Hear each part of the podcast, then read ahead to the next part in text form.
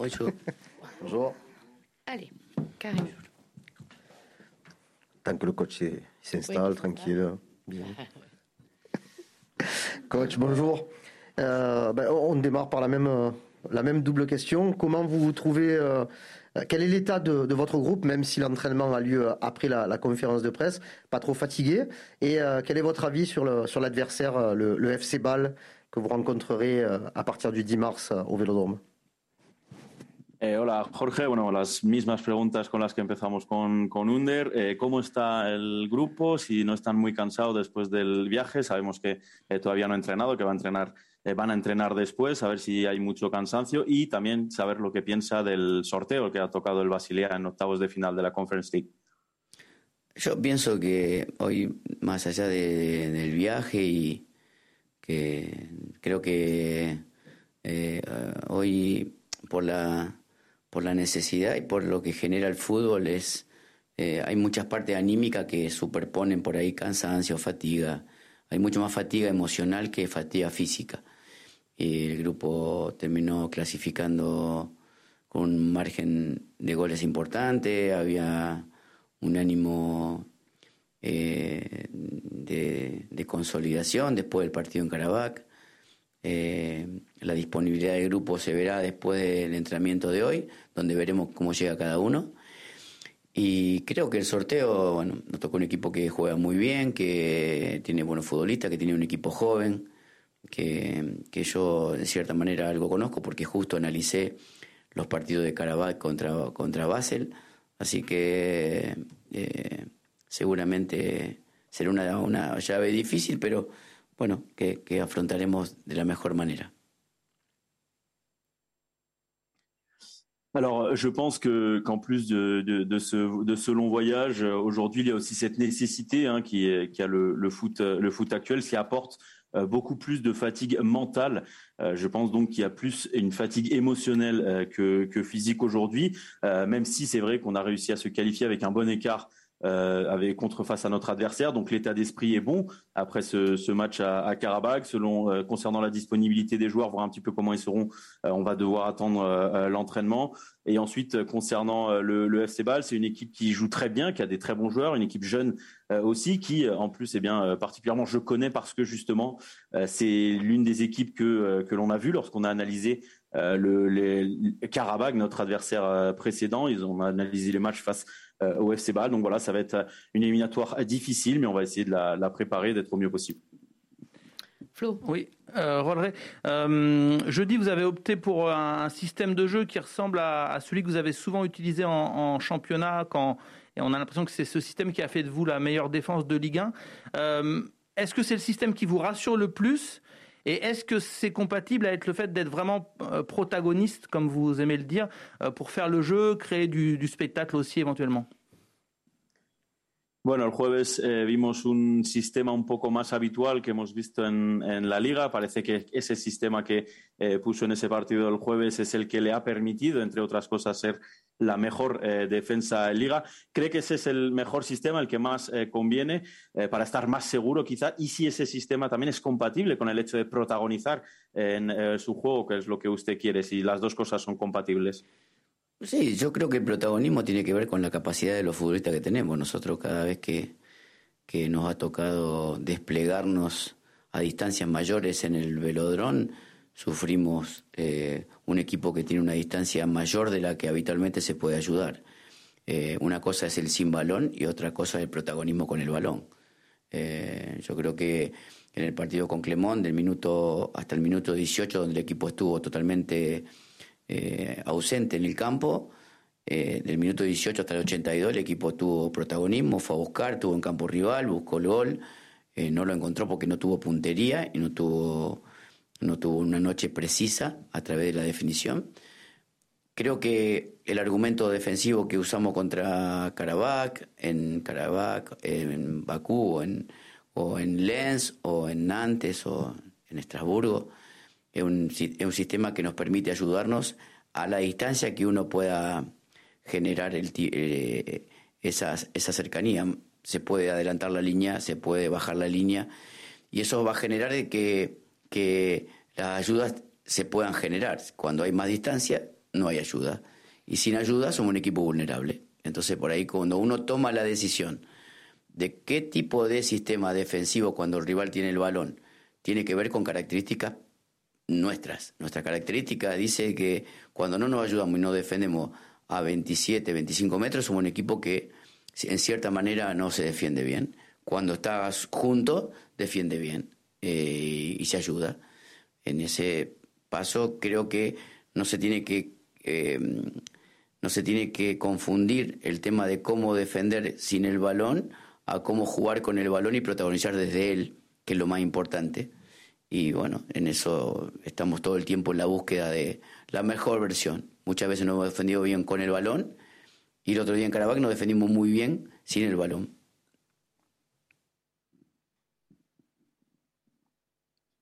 Alors euh, oui, euh, je pense que le, fait d'être protagoniste, comme vous dites, a surtout à voir avec la capacité de, notre, de nos joueurs et aussi euh, les distances, les espaces aussi qu'on laisse, parce que quand on a une plus grande distance entre les lignes, eh bien on souffre plus. C'est ce qu'on a pu voir cette, cette saison. on peut aussi être protagoniste, aimer savoir mieux défendre sans, sans le ballon. Je pense que notamment face à Clermont, alors, si on enlève les 18 premières minutes, bien sûr, parce que je pense que dans ces 18 premières minutes, l'équipe a été totalement absente.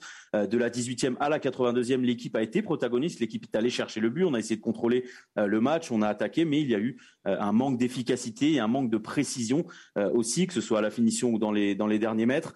donc, c'est aussi il y a aussi un argument défensif à prendre en compte. C'est ce qu'on a fait face à, à Karabag. On a fait donc ça à Bakou, mais on l'a aussi fait face à Lens. On l'a fait face à Nantes. On l'a fait à Strasbourg.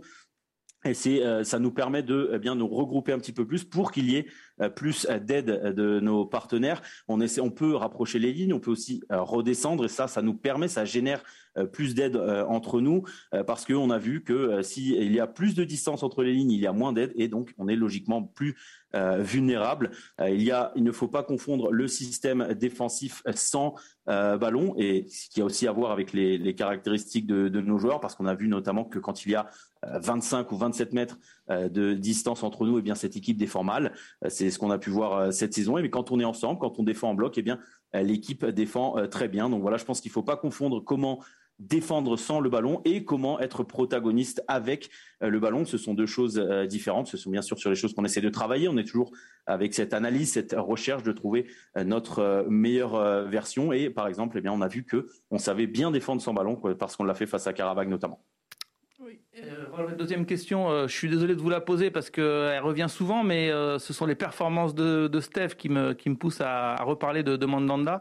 vous disiez la semaine dernière que avoir un vrai problème parce que c'était compliqué de choisir entre les deux. Est-ce que cette double bonne performance là de Mandanda en Coupe d'Europe, plus le fait qu'il il ait un rôle toujours important dans le vestiaire, peut vous amener vraiment à, à relancer cette concurrence et pourquoi pas le mettre en championnat dès dimanche?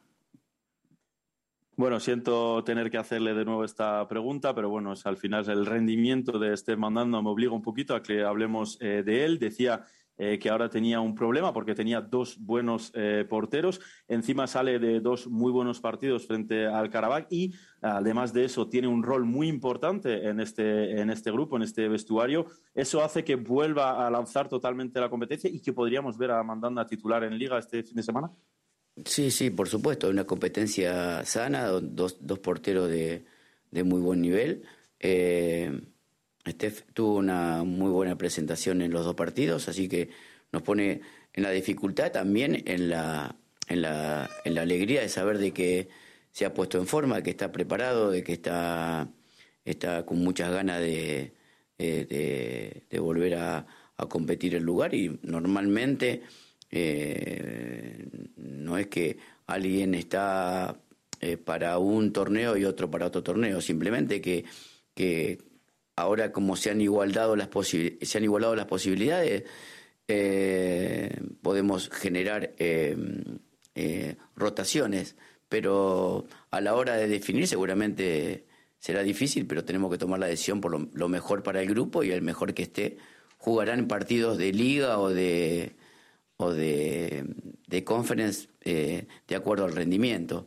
No, creo que si se mantiene esta, esta, este rendimiento alto de los dos, uno puede elegir eh, partidos sin ningún tipo de problemas porque porque nos dan rendimiento. Entonces, no, no creo que tengo que ser sincero y digo que no, no, no sé cuándo será, pero que, que mantenerse esa regularidad por el, por, por la categoría que tienen los dos porteros, puede jugar uno o puede jugar otro.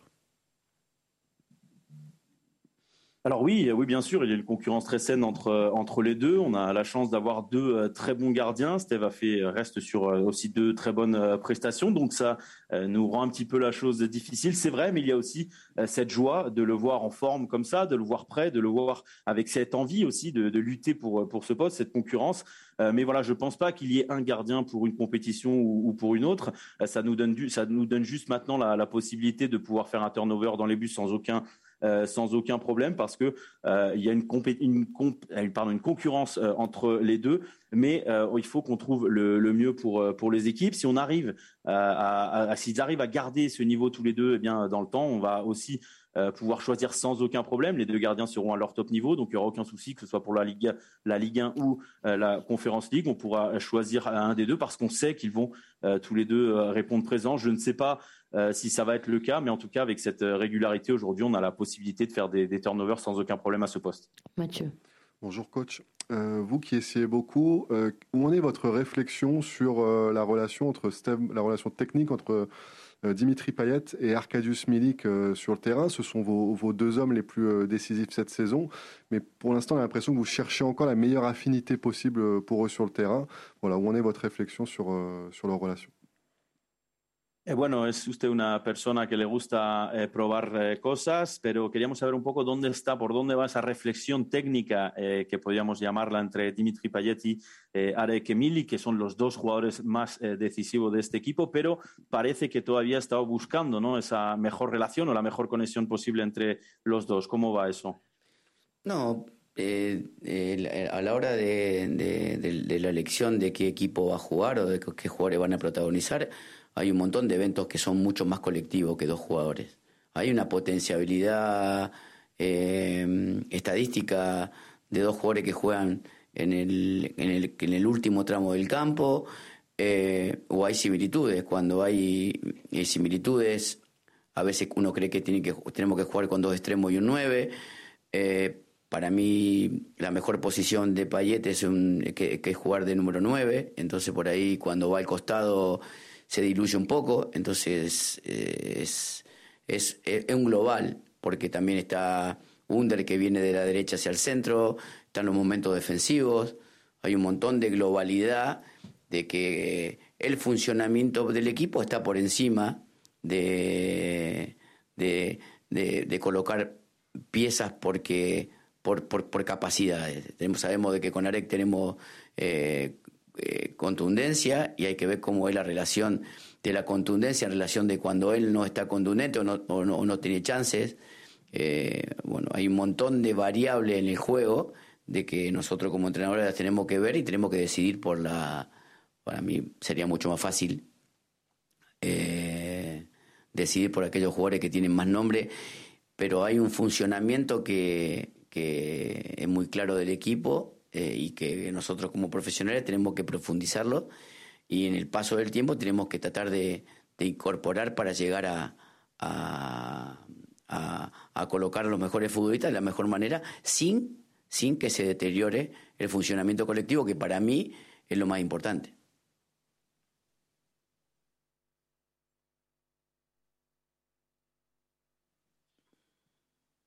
Alors, Euh, oui, alors le, quand on, parle de choix donc du, du 11 euh, de départ, il y a euh, surtout quelque chose de collectif à voir avant tout ça, plus que chercher à, mettre deux joueurs sur sur le terrain, même si c'est vrai qu'il y a aussi les stats à prendre en compte. On parle là de deux joueurs qui sont importants dans les 30 derniers mètres adverses. Il y a des similitudes, une complémentarité aussi à prendre en compte. Est-ce qu'on va jouer aussi avec deux ailiers et un numéro 9 Moi, personnellement, je pense que le meilleur poste de Dimitri Payet, c'est numéro 9.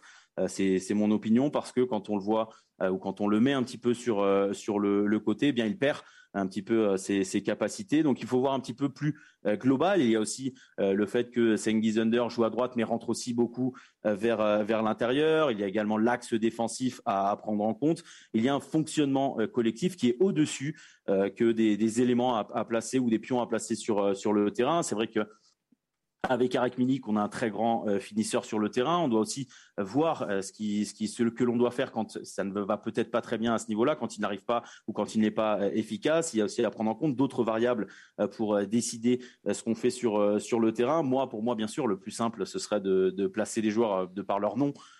Donc sur sur le terrain, mais voilà, on essaye de voir un fonctionnement beaucoup plus collectif. On essaie d'approfondir sur sur ça aussi, et après essayer de trouver une solution, bien sûr, pour que les meilleurs joueurs euh, soient euh, sur euh, le prêt sans que cela touche ou sans que cela eh bien, empire le fonctionnement collectif qui, pour moi, est le plus important. Nico.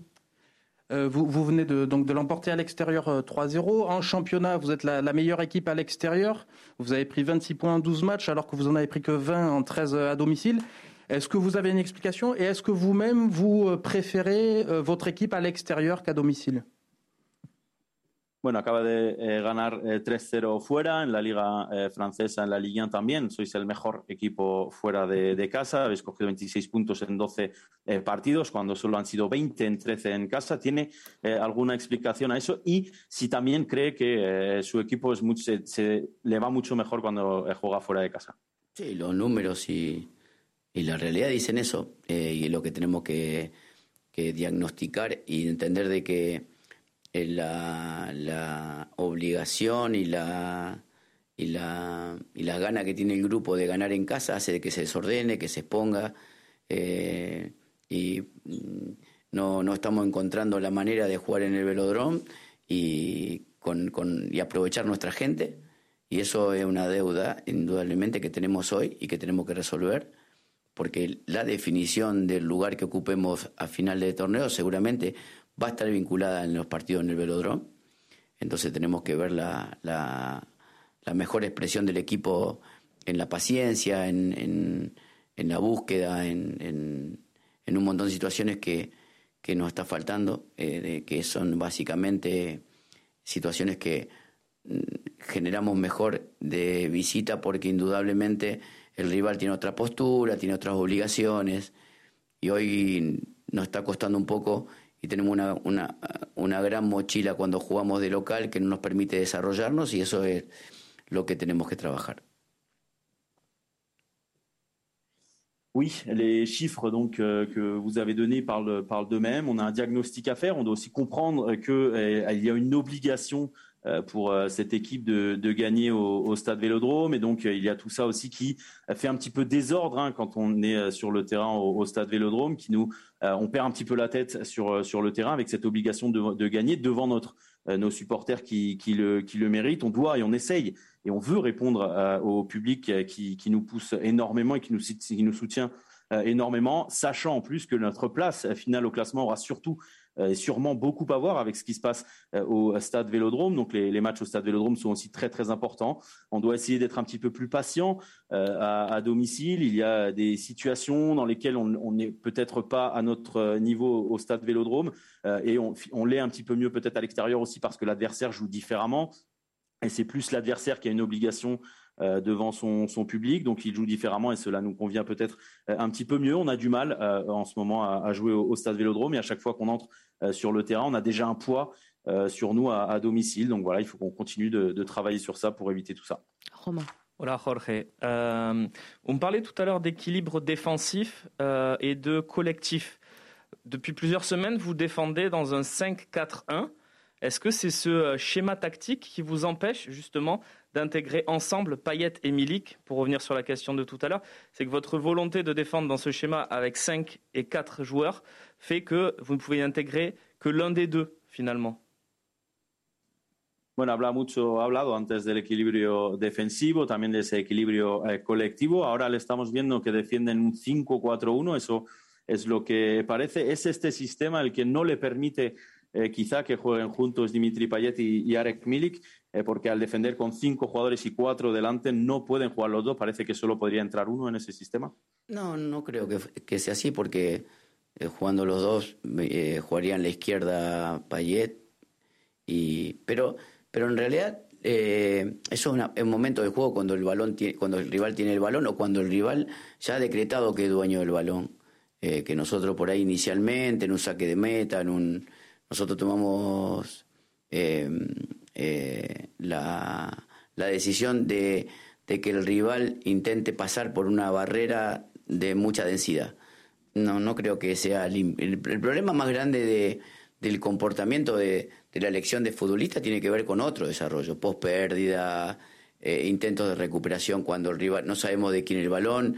Hay veces que yo digo que, cuando se consolida una recuperación es cuando uno la tiene con libertad y con tiempo. Para mí no se pasa, no es que se pase la pelota, se pasa tiempo y cuando hay comportamientos de, que, que, en a la hora de decidir la conformación de plantel que tienen que ver no solamente con ellos, sino con, con el extremo derecho, con el volante derecho, con el extremo izquierdo. Eh, hay un montón de comportamientos que, que hacen de que a lo mejor se desnude un poquito la línea defensiva. Y cuando, eh, por ejemplo, Carabat ponía detrás de nuestra línea de volante a seis jugadores y que si llegaba a esa línea volante era un 6 contra 4 o un 6 contra 5, con ventaja numérica y ventaja dinámica. Entonces, hoy el fútbol no, no te permite la, inferioridad. Hay, ventaja dinámica, eh, ventaja numérica, ventaja cualitativa, cuantitativa. En ese desarrollo colectivo que el fútbol hoy, donde, donde uno puede intervenir en, en el global, es donde interfieren la posibilidad de que jueguen eh, a veces jugadores que tienen mucho relieve. Eh, es un tema de, desarrollo, o sea, un tema de, de, ver todos los días profesionalmente el por qué un equipo se pone vulnerable. O sea, no es lo mismo que juegue Pat Gay o con Camará que juegue Gendouzi y Camará. No es lo mismo que juegue Ronger de lateral que juegue Paul, porque la variable es diferente. No es lo mismo que juegue en extremo pierna cambiada con Milik de número 9, porque la asistencia a Milik es muy diferente.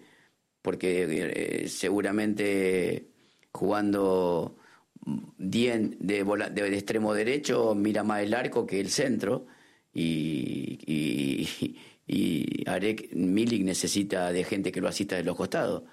hay muchas situaciones que uno analiza como entrenador para poner el mejor equipo. Después, indudablemente, cuando no se logra ganar, eh, se, se, vuelve a, lo mismo, ¿no? ¿Por qué no se ganó? ¿Por qué no jugó tal o por qué no jugó tal?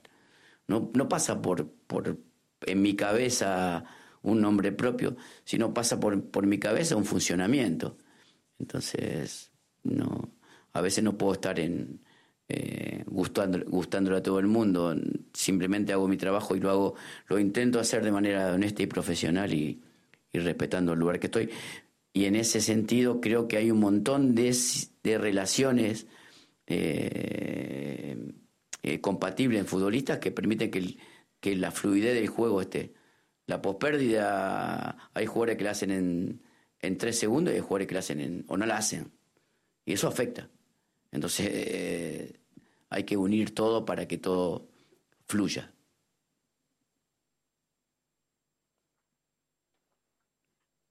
Alors non, euh, je, ne crois pas que ce soit soit le cas parce que euh, quand euh, ils jouent tous les deux, en fait, Payet passerait sur le, côté gauche.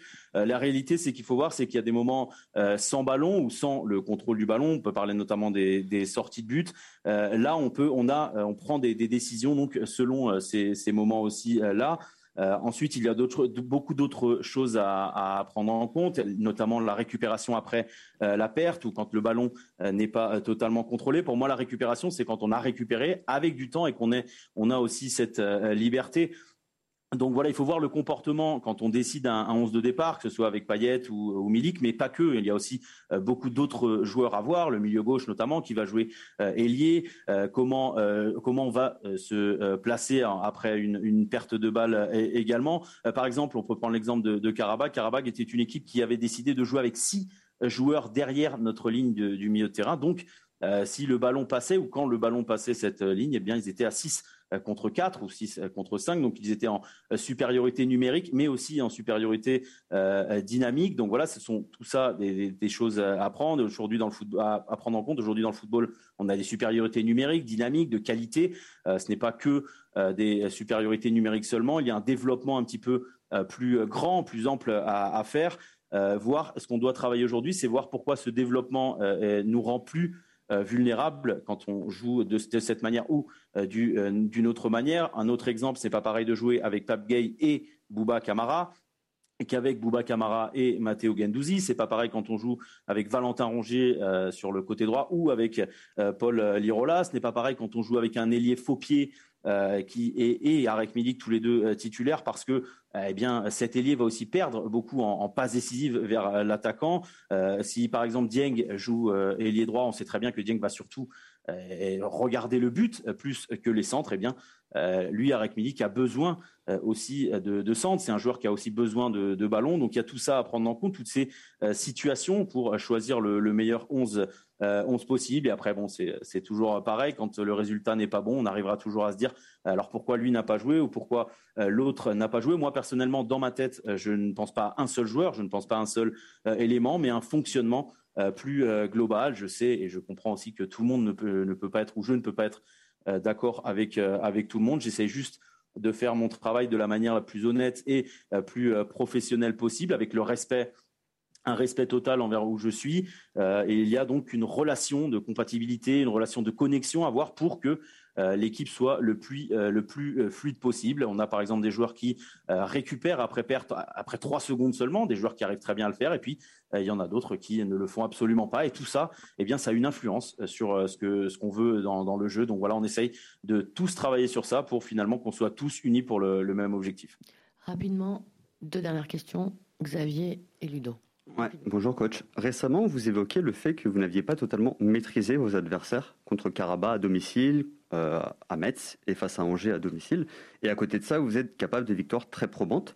Dans votre projet de jeu, est-ce que vous estimez que la progression de votre équipe elle est linéaire, conforme à vos perspectives, ou alors finalement, est-ce que c'est beaucoup plus en dents de scie? Bueno, habla, eh, ha, hablado del, eh, antes del que no controlaba. Parece que últimamente el equipo le cuesta controlar un poquito más o dominar un poquito más eh, al rival. Es lo que hemos estado hablando en las últimas ruedas de prensa, ya sea frente al Karabakh en casa, también lo hemos visto frente al FC o también frente a Angers. Pero aunque no se domine o controle al rival, se han logrado buenas victorias con buenas ventajas. ¿Cree que la progresión del equipo es lineal, pues según lo que usted le pide, o ve que hay altibajos en la progresión del equipo? No, yo, yo creo que, que, a veces el equipo le afecta la exigencia de que, que la extrema exigencia de que, en el ambiente se genera a través de, de, un nombre tan importante como es el escudo del Olympique de Marsella. O sea, me parece que un equipo joven, un equipo nuevo que, que, que, tiene que afrontar esa responsabilidad y y realmente hay momentos que nos ha costado un poco el tema de, de, ver cómo podemos resolver situaciones que tengan que ver con esa responsabilidad. Yo creo que con, en el fútbol, que es una, un, deporte de alto rendimiento, de, que se exige todo el tiempo ganar, y no importa la forma, ya, ya no importa la forma. Por eso digo que es valorable lo que hizo el cuerpo técnico de, de Carabá que, dijo que el gol no había sido válido eh, porque en esta vorágine de ganar como sea se hubiera se hubiera eh, en el mundo del fútbol real se hubiera valorado el hecho de hacer un gol con la mano eh, esa urgencia por ganar esa necesidad de, subsistir genera presión al futbolista que no, no, no, no, permite jugar libremente. Nosotros jugamos contra un equipo que nos dio una clase de libertad. Carabat nos dio una clase de libertad, porque jugaron libre, jugaron sin importar el resultado, jugaron, jugaron muy bien, para mi gusto, eh, y ya lo venían haciendo en, la etapa antes de conferencia. Eh, creo que la presión genera genera urgencia y la urgencia genera poca creatividad. Nosotros tenemos que volver a sentir el fútbol que, tuvimos nuestras grandes expresiones para lograr en la última etapa, eh, en el último sprint final, estar mejor. Eh, obviamente que, que cuando jueguen las emociones, para bien o para mal, y nos perjudiquen el rendimiento, seremos vulnerables. Porque ya pasó, ya lo vi, ya lo vimos. Y, cuando nosotros no podemos depender tanto de las emociones, tenemos que tener convicción y tenemos que tener una forma que se respete. Eh, si no, obviamente que, que el final, en este club con la exigencia que hay, está decretado. Porque ya viene pasando hace un montón de años. Entonces nosotros tenemos que tener claro de defender una idea y una forma, eh, más allá de las emociones.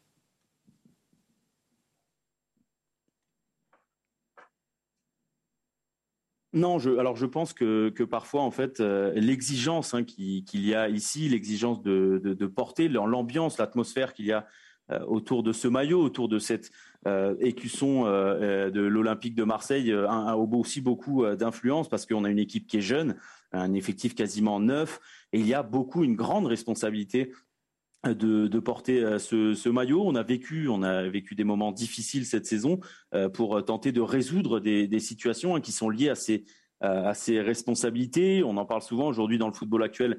Euh, eh bien, euh, l'important c'est de gagner, voilà, gagner à tout prix. On ne regarde pas du tout ou presque pas le, contenu des matchs. C'est pour ça d'ailleurs que je disais bravo encore au, et je veux redire bravo à nouveau au staff euh, de, de hein, qui avait déclaré que ce but euh, n'était euh, n'était pas valable parce qu'aujourd'hui dans le football actuel eh bien il y a toujours cette envie de gagner à tout prix et logiquement on aurait pu voir que mettre un but de la main aurait également de, la valeur pour pouvoir gagner. Je pense qu'il y a cette nécessité de gagner et ça apporte et ça amène beaucoup de pression aux, joueurs. Et donc Karabag nous a donné aussi une, classe un cours de liberté euh, total parce qu'ils ont joué très bien joué d'ailleurs euh, ils ont joué très libre, très très fait du très bon football euh, sans penser aux, résultats. Cela ne les importait pas. Ils ont continué de, très bien jouer. Ils l'avaient d'ailleurs fait également avant nous lors de la conférence Ligue.